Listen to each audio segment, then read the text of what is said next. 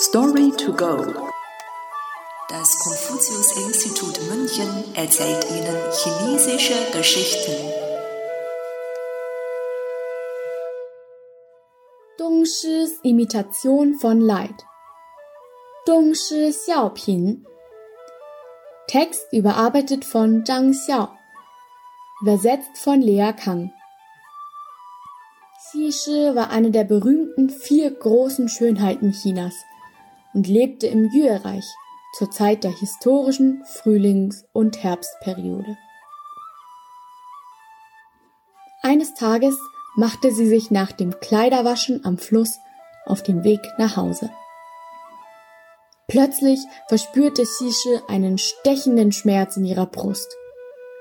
Ihr ganzer Körper krampfte sich zusammen und sie hielt sich ihren Brustkorb mit verzogenem Gesicht.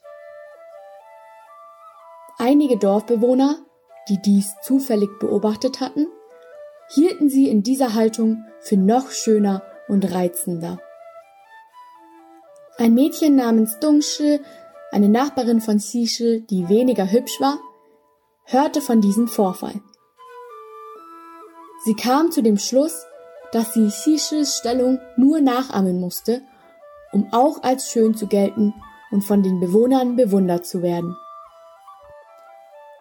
Allerdings ließ ihr Auftreten Dungsche noch tollpatschiger und lächerlich wirken. Als die Dorfbewohner sie auf der Straße sahen, wo sie mit verkrampfter Körperhaltung und schmerzvollem Gesichtsausdruck vorbeilief, verschlossen alle ihre Türen und Fenster vor ihr, um sie nicht mehr ansehen zu müssen.